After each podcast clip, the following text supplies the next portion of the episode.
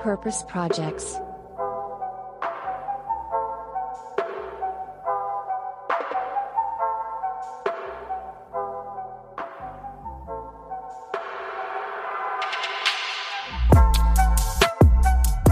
Hallo zusammen und herzlich willkommen bei einer neuen Folge Purpose Projects, dem Podcast mit dem nachhaltig guten Stoff. Wenn ihr heute wieder eingeschaltet habt, dann seid ihr bei der bereits fünften Folge dabei und auch heute freuen wir uns, euch einen äußerst spannenden Gast mit seinem ganz persönlichen Purpose Project vorstellen zu dürfen. An meiner Seite auch heute, wie kann es anders sein, Moritz. Ein großes Hallo deshalb auch jetzt wieder ans andere Ende meiner Leitung. Hi Moritz. Hey Boris und Mann, fünfte Folge. Das ganze Ding nimmt hier ganz schön Fahrt auf. Ich freue mich enorm. Erzähl doch einmal, wen wir heute in unserem Podcast haben. Ja, du hast auch allen Grund, dich zu freuen, genauso wie ich, denn heute sprechen wir mit Jan Bredak, Unternehmer, Visionär, CEO und Gründer von Vegans. Wem Vegans, warum auch immer, noch kein Begriff sein sollte, er ahnt spätestens beim Namen logischerweise, dass es irgendetwas mit veganer Ernährung zu tun haben muss.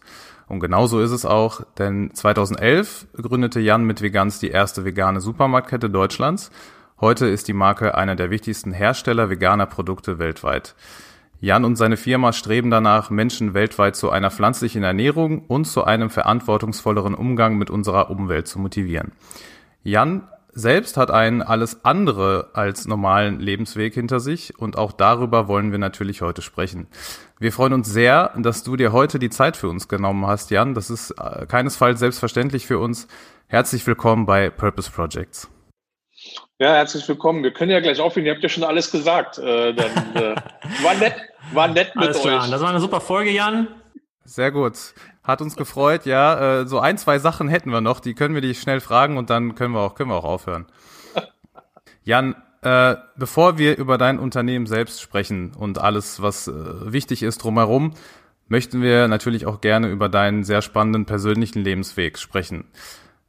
Sag doch einmal bitte, wie man vom ausgebildeten Kfz-Mechaniker zum CEO einer großen Firma mit Hauptsitz in Berlin wird. Da steckt doch sicherlich ein bisschen Geschichte dazwischen.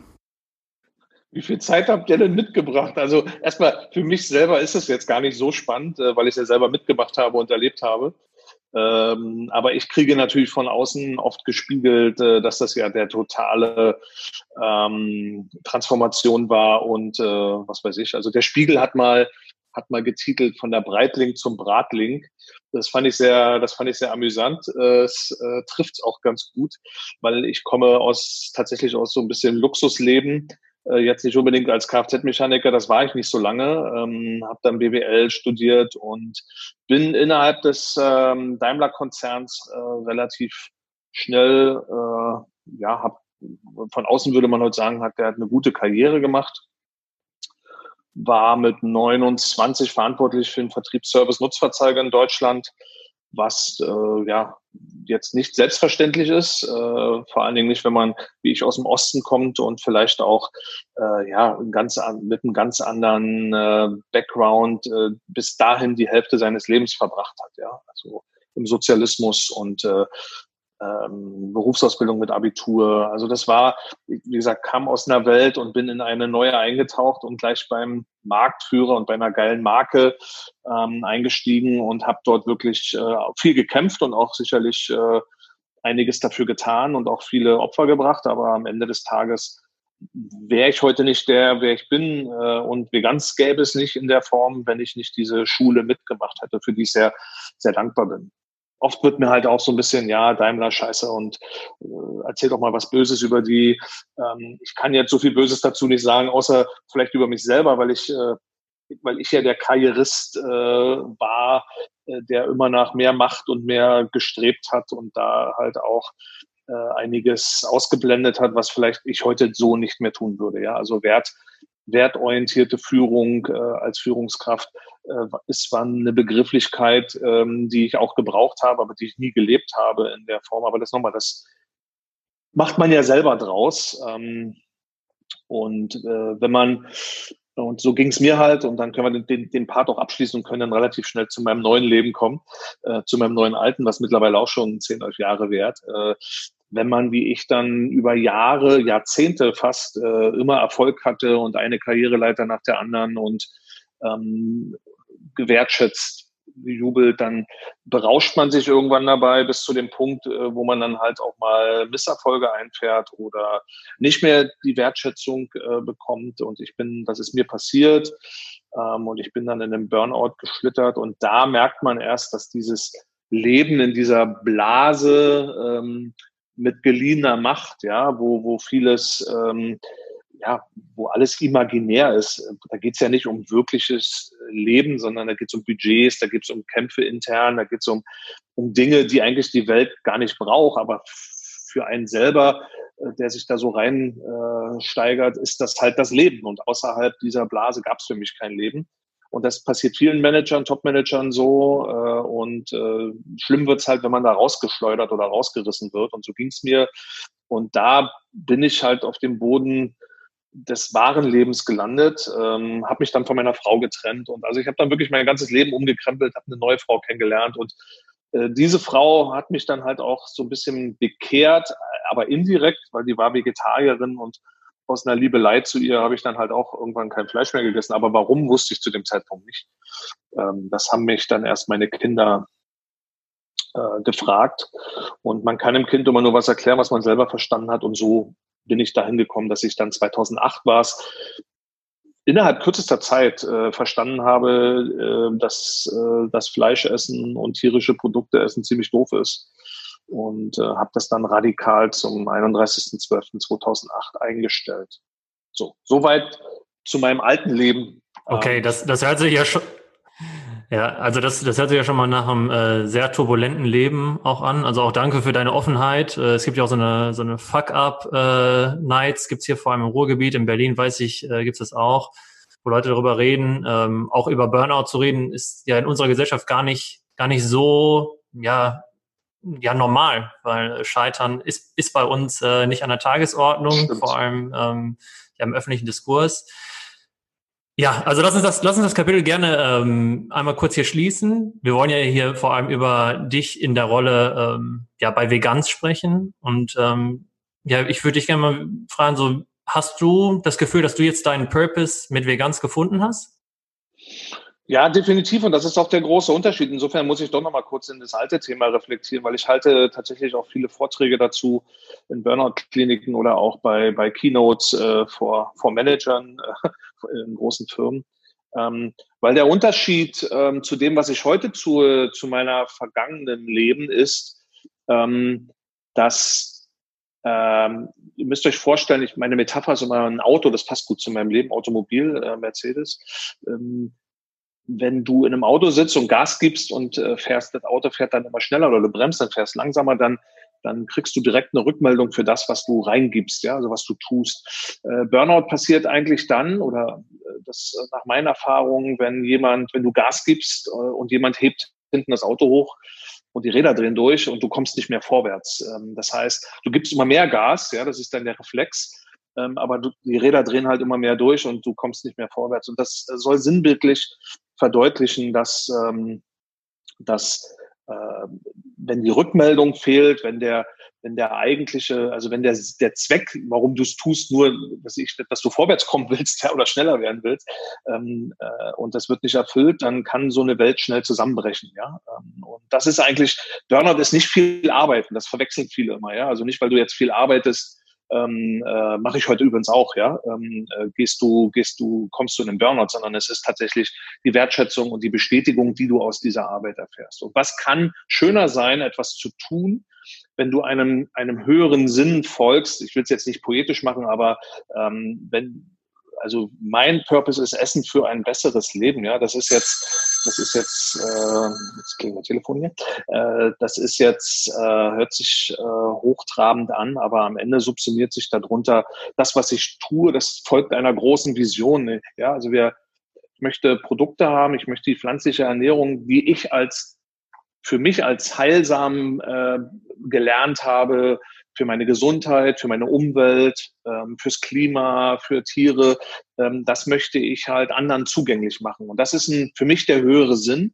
Und ich merke halt, dass es dadurch ähm, ja, durch die gesellschaftlichen über Jahrzehnte konditionierten Verhaltensweisen doch sehr viele Widerstände sich da aufbauen. Und äh, das ist so mein Tagwerk, dass ich daran feile, ja, solche Dinge ähm, den Leuten greifbarer zu machen und nicht mit der Keule im Sinne von, du bist ein schlechter Mensch, weil du Milch trinkst und Fleisch isst, sondern das ist nicht meine Art, sondern eher über ein freundliches Angebot ähm, und hier bitte probier mal, guck mal, äh, schmeckt dir das, ist das gut? Und danach erzähle ich halt die Geschichte, ähm, was der Unterschied ist äh, von tierlichen Produkten zu pflanzlichen. Ja, also das ist eher so, ein, äh, so eine Symbiose aus Aufklärung und äh, Probieren und guten Produkten und ein bisschen auch Lifestyle da reinzubringen. Ja? Und äh, ja, das ist so mein, mein, mein Ansatz, wie wir das angehen. Und diese Symbiose wird dann auch verkörpert bei Vegans und allen Mitarbeitern. Wie ist das bei euch? Ja, wir sind absolut purpose-driven, also sonst gäbe es Vegans gar nicht. Ähm, also Purpose ist ja immer, wenn du es von innen heraus denkst, ja, du hast einen klaren, einen klaren äh, Sinnzweck, warum alle hier sind. Ja, also das sind jetzt nicht nur Idealisten, sondern ähm, die Leute arbeiten bei uns auch nicht, weil sie viel Geld verdienen wollen oder so, sondern es geht darum, ein Teil dessen zu sein, diese Welt mit dem eben besagten äh, Veränderungen äh, ein bisschen besser und lebenswerter zu machen. Wie gesagt, das hört sich von der Ferne vielleicht hochtrabend an, aber was wir hier tun tagtäglich, alles zahlt darauf ein, alles. Ja, das geht bei der Produktentwicklung los. Das geht äh, bei der, wie behandeln wir unsere Mitarbeiter, wie behandeln wir uns untereinander, wie gehen wir miteinander um, wie behandeln wir Lieferanten, wie behandeln wir Produzenten, wie behandeln wir Kunden, äh, lassen wir uns. Äh, ein ganz wichtiger Punkt bei uns ist halt, wir achten darauf, dass unsere Wertschöpfungskette immer äh, sauber ist. Das ist ein ganz, ganz großer, äh, also das ist unser quasi unser absoluter Megawert, würde ich ihn jetzt mal nennen.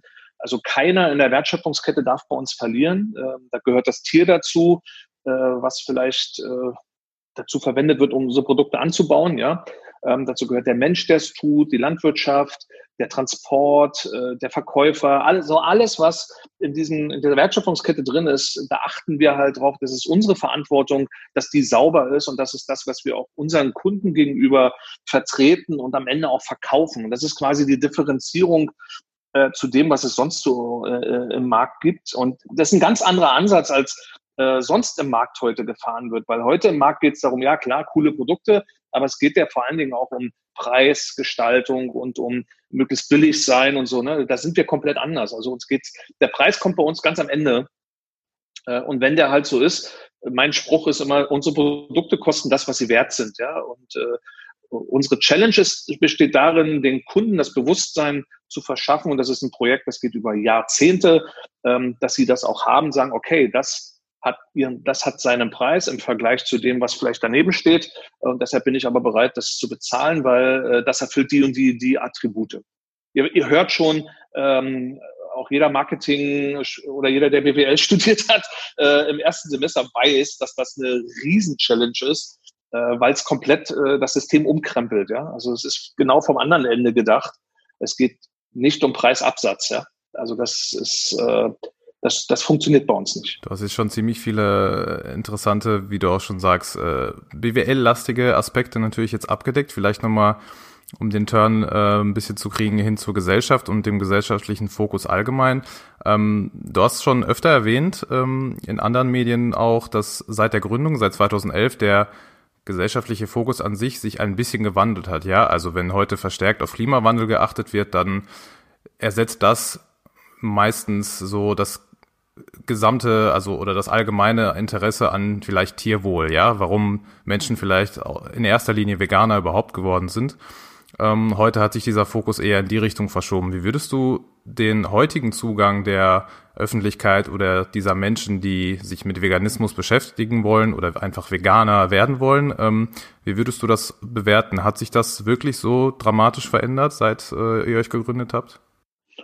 Ja, aber vielleicht vorab muss ich noch ähm, erläutern, uns geht es ja nicht darum, die Menschen zu Pflanzenfressern, zu Veganern zu machen. Das ist überhaupt nicht unser Ansatz. Ne? Also da gibt es einige, die das vielleicht als Zielsetzung haben, wir nicht, sondern uns geht es tatsächlich darum, schrittweise das Bewusstsein schaffen bei den Menschen, dass halt bestimmte, also dass pflanzliche Produkte halt hier und da Vorteile haben. Und jetzt komme ich zu deiner Frage. Ja, am Anfang 2008, 2009, ähm, als ich in diese Sphäre eingedrungen bin, ja, als Pflanzenfresser, war das Thema sehr dominiert von ähm, extrem. Ja, also es war sehr extrem. Es war am Rand der Gesellschaft. Ähm, es waren, es wurde von Leuten verkörpert. Ich will es gar nicht kritisieren, aber es war, es ist ein Status, ja, äh, der so war. Es wurde von Leuten verkörpert, die über ihre Ernährung ein Anderssein gegenüber der Gesellschaft und somit Protest gegenüber der Gesellschaft zum Ausdruck gebracht haben. Nur das Problem ist, wenn du damit Protest gegen etwas auslöst oder das, das dafür nutzt, dann kommst du auch nie in die Mitte der Gesellschaft. Ja, weil du bist ja, du bist ja gegen etwas und das funktioniert per se nicht. Ähm, und was wir gemacht haben, wir haben das Thema vegan, pflanzliche Ernährung gesellschaftsfähig gemacht. Also auch der äh, Bankdirektor und der äh, vielleicht der M&A-Berater, der vorher eher als Feindbild gesehen wurde, hat sich dann langsam äh, an die Themen rangetraut und hat so langsam seine Vorurteile abgebaut. Und das, äh, das ist ein großer Verdienst unserer jetzt zehnjährigen Arbeit. Das äh, würde ich schon für uns in Anspruch nehmen. Nicht alleine, aber ich würde es in Anspruch nehmen. Und ja, das Thema Tierschutz war am Anfang sehr dominant, wurde von diesen Gruppen bemüht mit, mit äh, Demonstrationen und mit, äh, was ich in Blutwälzen da in, in irgendwelchen, um, um darauf aufmerksam zu machen, dass Tierhaltung halt scheiße ist, ist scheiße. Aber heute ist die ein, der Einstieg eher über Umweltschutz, Klimaschutz und das Thema Tierwohl. Natürlich kommt das vor, merken wir jetzt durch Tönnies und die ganzen Debatten, aber ich sag mal so gesellschaftsfähiger und mehr begreiflicher, schneller und auch nicht so, weil Tierschutz oder sag mal, die Dinge, die heute Tieren angetan werden, äh, das passiert ja hinter den Kulissen.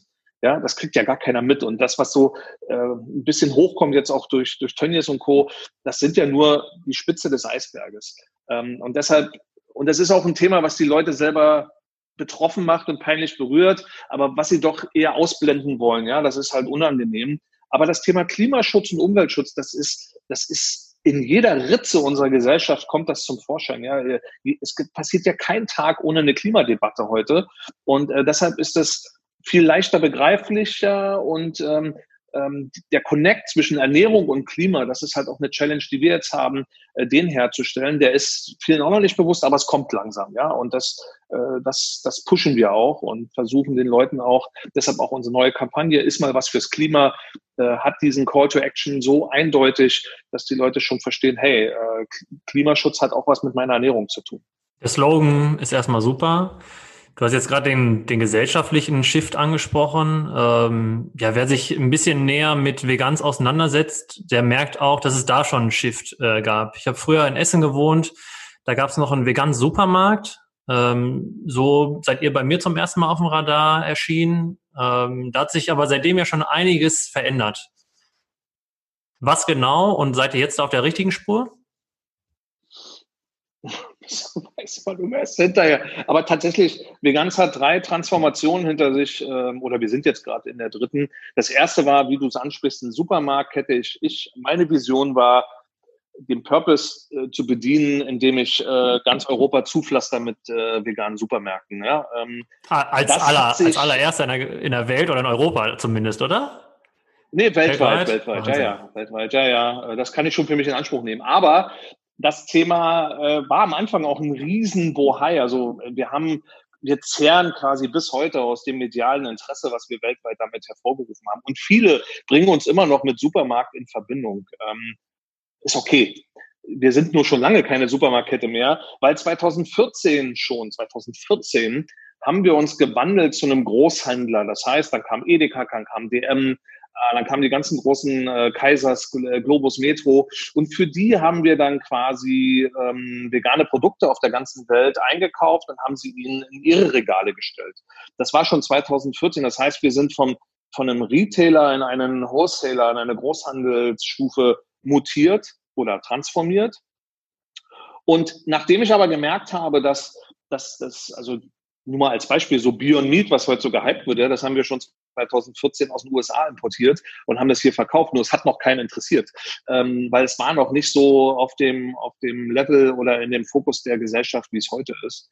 Und äh, ich habe nur gemerkt, ich habe viele Firmen in den, in den äh, Handel gebracht, so einen Better, ähm, Like Meat, äh, Simply V, also alles Firmen, die heute einen Namen haben, da waren wir die Ersten, die das in den Handel gebracht haben. Und ich habe gemerkt, dass das nicht so nachhaltiges Geschäftsmodell ist, weil ähm, in dem Moment, wo das funktioniert hat, äh, hat der Handel sich direkt connected mit den, äh, mit den Produzenten und dann sind wir rausgeschnitten worden. Ja, und das ist natürlich jetzt für ein Wirtschaftsunternehmen auch nicht so geil, wenn du äh, viel Geld und Zeit investierst, um, um am Ende, wenn es funktioniert, in die Röhre zu gucken. Und deshalb haben wir uns auch recht zeitnah 2015 dann 16 entschieden, unsere eigene Marke zu machen und haben dann konsequent seit 2018 mit Umsatzverlust und allem, was einhergeht, äh, machen wir nur noch unsere eigene Marke und eigene Produkte und äh, entwickeln die, ähm, äh, lassen die produzieren oder fangen jetzt äh, selber an noch mit Produktion. Und ähm, das ist, ich sag mal, das war die richtige Entscheidung. Hätten wir die nicht gemacht, würde es uns heute nicht mehr geben. Und dazu gehört leider auch zur Wahrheit, dass ich 2016 Ende 2016 auch einen Großteil meiner Filialen in die Planinsolvenz schicken musste, weil es einfach ähm, auch durch den Großhandel bedingt äh, in den Geschäften plötzlich viel mehr vegane Produkte verfügbar waren und unsere Geschäfte, gerade in Essen, weil du es ansprichst, äh, Essen war ein Millionengrab, ja. Also da haben wir noch bis letztes Jahr äh, abgezahlt. Das war echt eine Riesenkatastrophe dort. Ähm, und wir mussten uns dann aus wirtschaftlichen Gründen entscheiden, äh, die Dinger äh, abzuschalten. Was für mich sehr schwer war, weil ich natürlich emotional äh, verbunden war mit den Mitarbeitern, äh, mit dem Geschäftsmodell aber es war fürs Unternehmen, fürs Gesamtunternehmen die einzig richtige Entscheidung. Und äh, so haben wir also erst äh, eigene Läden, dann Großhandel und jetzt eigene Marke. Du hast es gerade schon äh, ganz am Anfang angesprochen, dass ihr schon seit 2014 mit größeren Läden, sage ich das jetzt mal, zusammenarbeitet. Heute sind das natürlich auch äh, schon Rewe, Edeka und Kaufland. Zukünftig wollt ihr ja vermehrt auch eher, also auch, nicht eher mit Discountern zusammenarbeiten und ähm, plant dazu, wenn wir richtig informiert sind, bis zum Herbst noch eine Kapitalerhöhung zwischen 15 und 20 Millionen Euro durchzuführen. Äh, und daraufhin im Herbst dieses Jahres soll es auch eine TV-Werbekampagne mit der Pro7 und Sat1-Gruppe gehen. Worauf meine Frage äh, so ein bisschen abziehen würde, wir haben ja jetzt äh, gerade im ersten Halbjahr 2020 eine noch nie zuvor dagewesene Situation global eigentlich erlebt. Spürt ihr das auch bei euch ähm, in der Firma an Umsätzen oder wie auch immer? Oder fühlt es sich so an, dass vegane Ernährung gerade einen Aufschwung erlebt, trotz der widrigen Umstände? Oder ist das zu pauschal gesagt?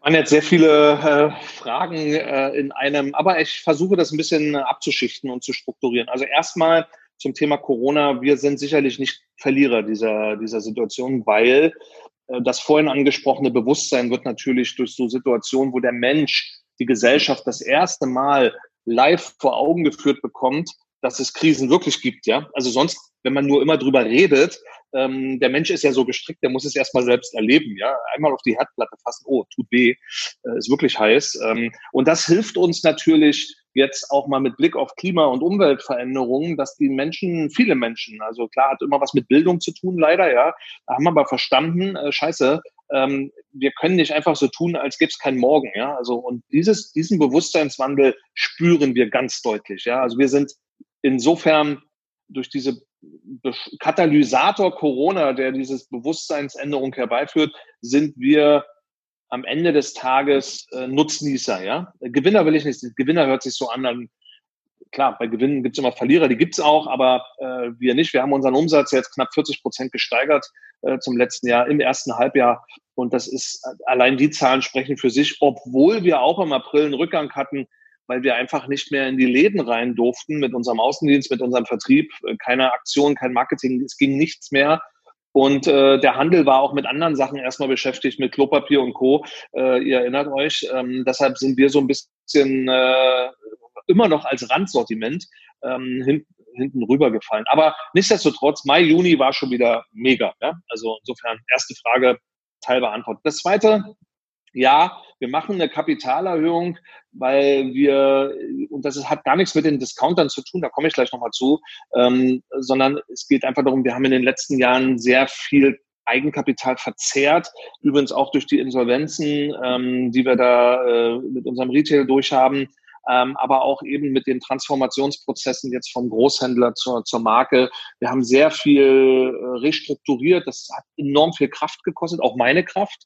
Ähm, und es hat auch enorm viel Geld gekostet. Und ähm, wir haben es versucht äh, über eine Anleihe, über Fremdkapital, aber es, es gibt bestimmte Punkte, ähm, äh, an dem sind wir, wo wir eben unsere Eigenkapitaldecke wieder auf, aufbessern müssen. Und das Umfeld für uns ist gerade perfekt aus den besagten Gründen. Äh, wir wachsen, wir haben super Zahlen, super Ausblick, äh, super Prognosen ähm, und ähm, haben ein geiles Geschäftsmodell und genau das Geschäftsmodell wird gerade gefragt bei Impact-Investoren etc.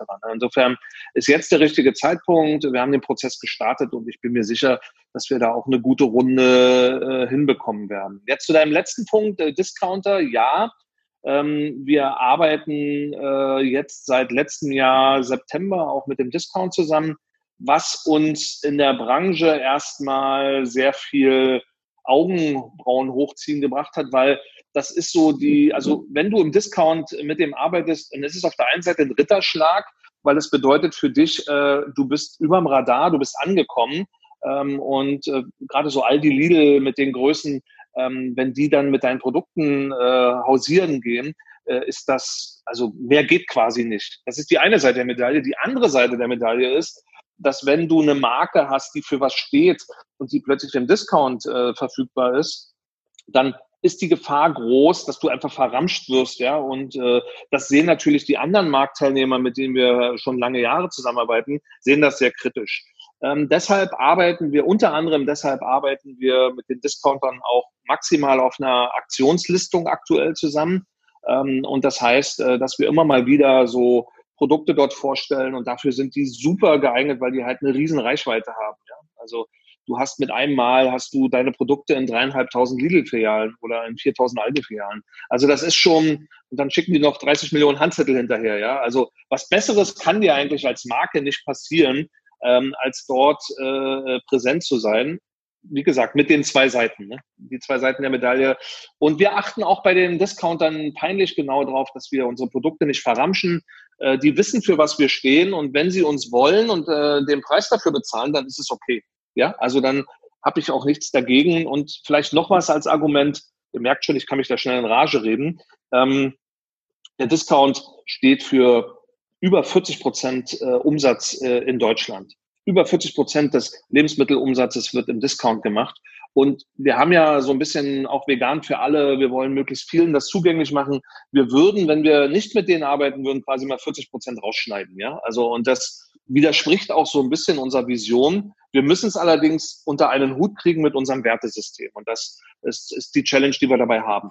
Genau, deswegen bist du ja auch im Podcast. Ja, also ein Purpose Project, ähm, das mit den Werten, was du jetzt zum Schluss mal angesprochen hast, das ist ja auch das, was euch dann hervorhebt. Jetzt haben wir sehr viel strategisch und finanziell gesprochen. Das ist auch klar, du als äh, Geschäftsführer, das sind ja, glaube ich, auch die Themen, mit denen du dich tagtäglich beschäftigst.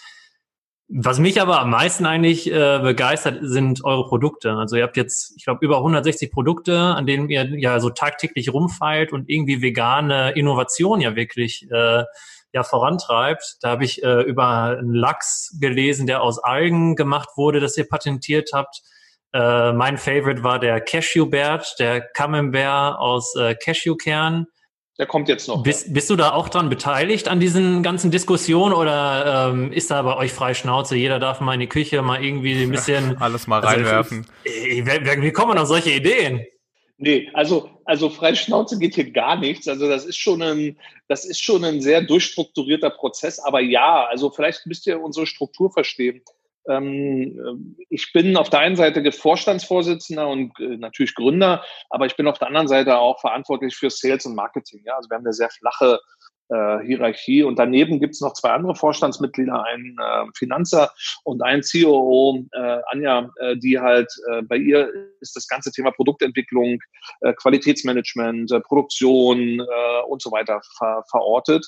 Und alles, was sie sich mit ihren Leuten erdenkt, was wirklich nicht irgendwie frei Schnauze, sondern da gibt's ähm, und das ist unser Riesenvorteil. Wir sind halt weltweit vernetzt weil wir seit Jahren, Jahrzehnten kann man jetzt sagen, ja, weil es jetzt ein Jahrzehnt vorbei, äh, in der Branche unterwegs sind und wir sind halt in dieser, nur in dieser Nische unterwegs. Für uns ist es nicht, wir machen jetzt auch mal vegan, sondern für uns ist unser, für uns ist es unser Tagwerk. Und daher kennen wir auf der ganzen Welt äh, alle Player. Wir wissen, wer was macht, wie er es macht, wer mit wem Klar ändert sich da auch mal was, aber wir sind da voll mit drin in diesem, in diesem Flow. Und äh, daher kriegen wir auch sehr schnell mit, was für Trends sich auf, auf der ganzen Welt ergeben. Und danach, äh, das fließt eins zu eins in unsere Produktentwicklung ein. Und das ist, ähm, das ist ein wichtiger Indikator. Dann kommen natürlich unsere Vertriebsorganisationen dazu, die mittlerweile auch schon sehr groß ist. Wir haben Leute in Australien, wir haben Leute in Südafrika, äh, in Russland, äh, in, in, in Osteuropa und äh, von überall kommen halt unterschiedliche Anforderungen und daraus speist sich ein, ein riesiger Wissensschatz, äh, den unsere Produktentwickler dann nur noch ins Tor schießen müssen, den Ball. Äh, ist, ist aber so nicht. Es ist schon ein bisschen anspruchsvoller, ja.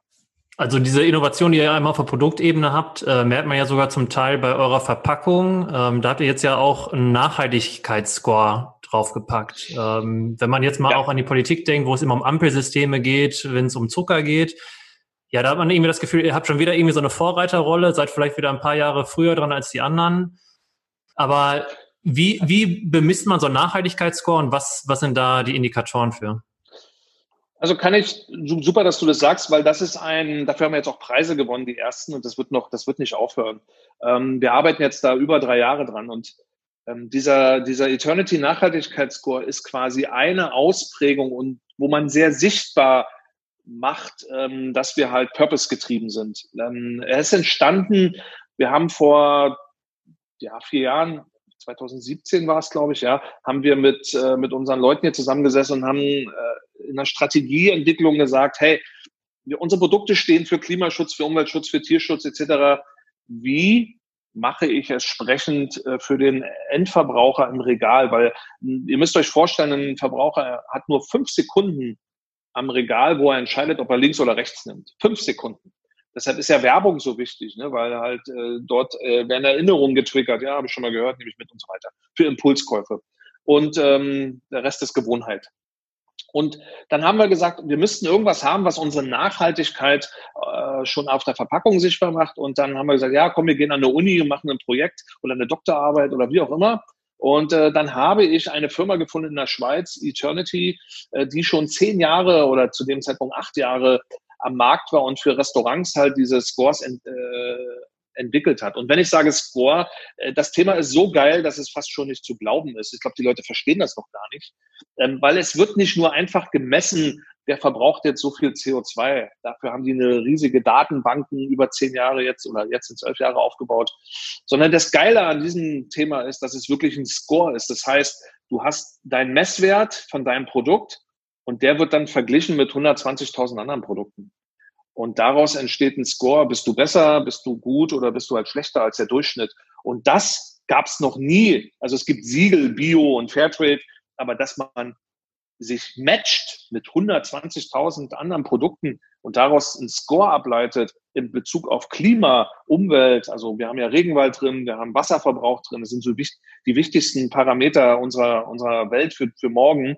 CO2 und ähm, äh, Tierwohl, sich da dann matcht, das wird von außen oft als wow, ihr habt ja Mut, äh, weil wir zeigen auch Scores, die nicht so geil sind, ja, weil wir eben noch nicht an vielen Stellen auch noch nicht gut sind, besonders im Wasserverbrauch.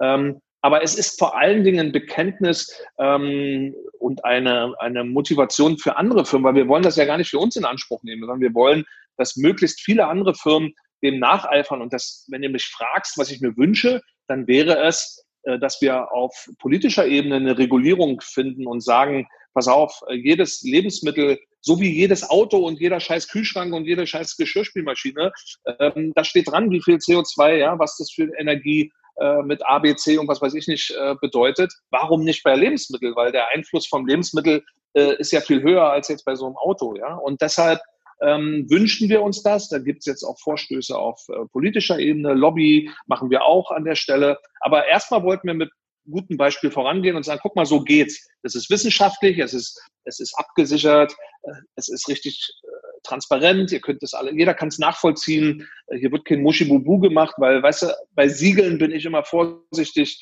habe viel damit zu tun, ähm, Siegel kannst du kaufen, wenn du bezahlst, hast es, ja. Aber ein Score, der lügt halt nicht und der ändert sich auch. Ja? Und das ist, ich will euch ein Beispiel bringen, ohne das jetzt zu lange zu strapazieren, aber dann merkt ihr auch, wie viel Einfluss das auch in unsere Produktentwicklung hat.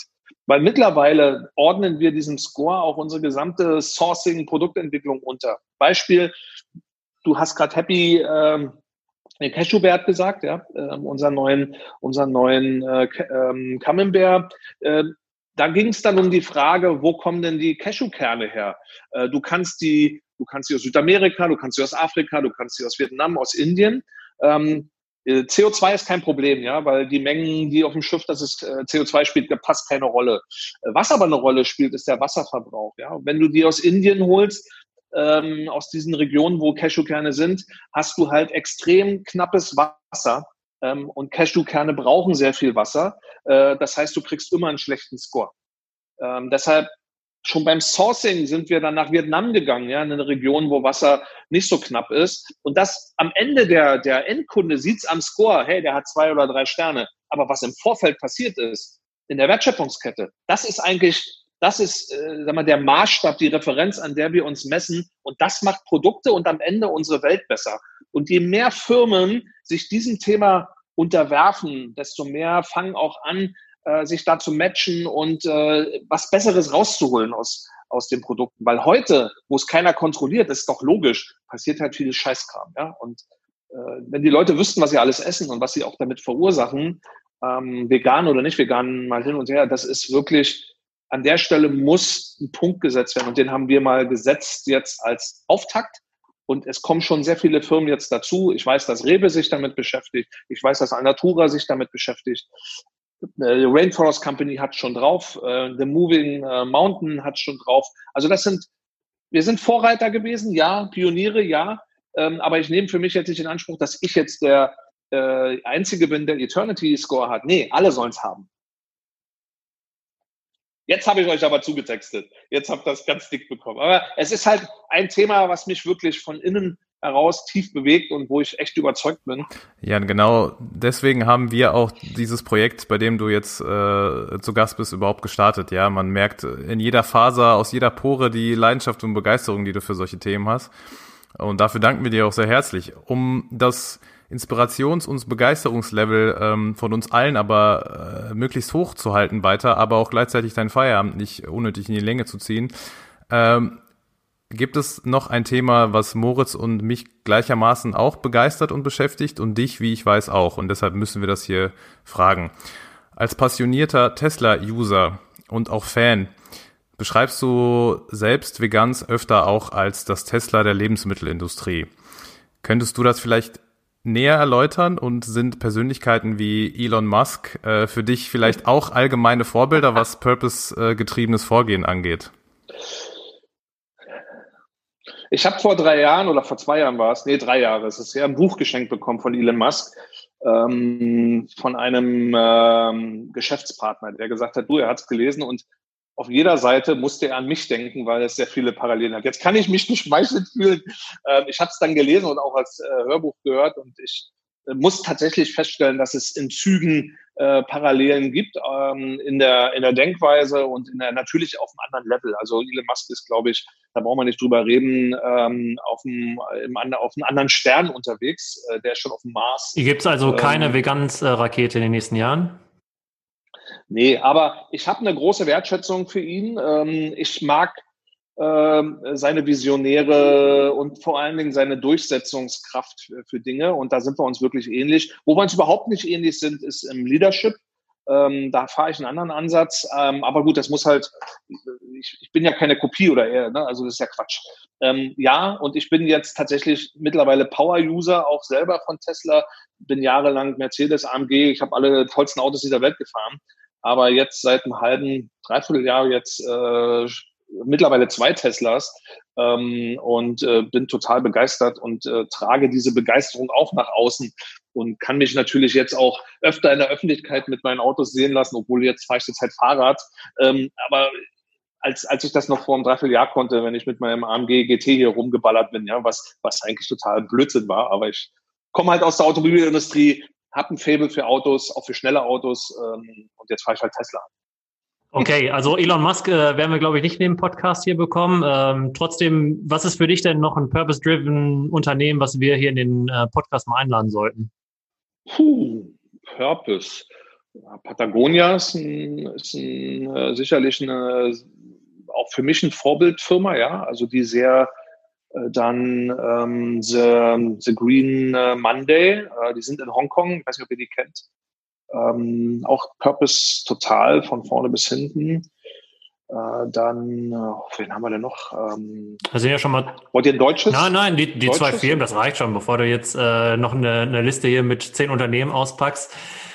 Jan, ähm, das war echt eine besondere Folge, muss ich sagen. Äh, mir haben deine Rants echt gefallen. Da war, da steckte sehr viel Input drin. Ähm, ich freue mich, äh, ja weiter die, die Vegansreise auch zu verfolgen mit Boris zusammen. Im Namen von Boris und mir herzlichen Dank und bis bald. Danke, Jan, vielmals. Ich danke euch. Boris, fünfte Folge ist im Kasten. Das war mal ein besonderer Gast, oder? Äh, ja, mehr, mehr als besonders, äh, glaube ich. Also besonders wäre echt untertrieben. Also wir haben ja, ähm, wie du sagst, fünfte Folge heute und wir hatten ja schon einige, also eigentlich alle waren in der einen oder anderen Art inspirierend, aber das war schon äh, das war schon was ganz Besonderes. Ja, wie ich schon gesagt habe im Gespräch selber, da merkst du echt, äh, selbst nur virtuell durch die Kamera, merkst du echt da die Begeisterung für das, was er macht, durch jede Pore, jede Haarspitze. Äh, der gab's ja gar kein Halten mehr. So und das ist. Ja, ja wir haben, glaube ich, auch alle nebenbei so ein bisschen auf die Uhr geguckt, so, oh oh, nicht, dass der ja, hier noch ja. richtig loslegt. Ja, ich glaube, Nein. alle außer ihm, so, weil ich glaube, ich glaube, wir mehr als er, so, weil er hat halt gesagt, ja, ja, so halbe Stunde ist okay und dann äh, war es auf einmal zack, doch länger. Also, nee, ja. war super. Ja, fand ich auch. Also ähm, hat mich echt äh, inspiriert, auch die, die Vorbereitung, sich da mit äh, Vegans auseinanderzusetzen. Ähm, wir konnten jetzt gar nicht so krass auch auf diese ganze turbulente Reise von Vegans und auch von Jan eingehen weil da so viel passiert ist. Also da, das, das ist schon ein Zehnteiler. Aber ich glaube, man hat ein gutes Gefühl bekommen und ja, Wahnsinn, dass, dass der auch zugesagt hat, hier in unserem Podcast zu kommen. Äh, macht mir auf jeden Fall Bock schon mal auf die nächsten Folgen. Ja, auf jeden Fall. Und das sagt auch, finde ich, sehr viel über ihn selbst aus äh, dass er zugesagt hat, ähm, zu uns zu kommen.